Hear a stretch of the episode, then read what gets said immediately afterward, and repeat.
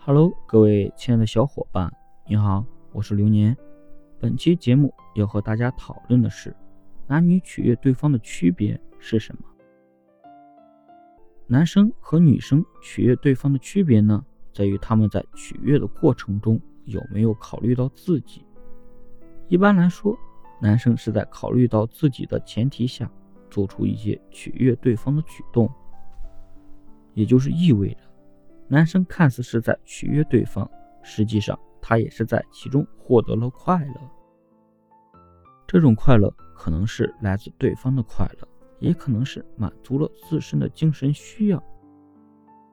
但无论如何，男生的取悦都是保证了自己的底线，也就是说。男生并不会为了取悦了对方而做出让自己无法接受的事，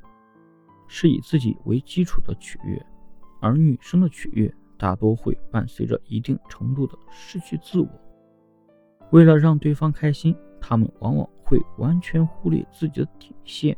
做出一些让自己难以接受的事情。这个时候，女生就会产生一种牺牲感，从而表达出一层。我为你付出了很多的意思，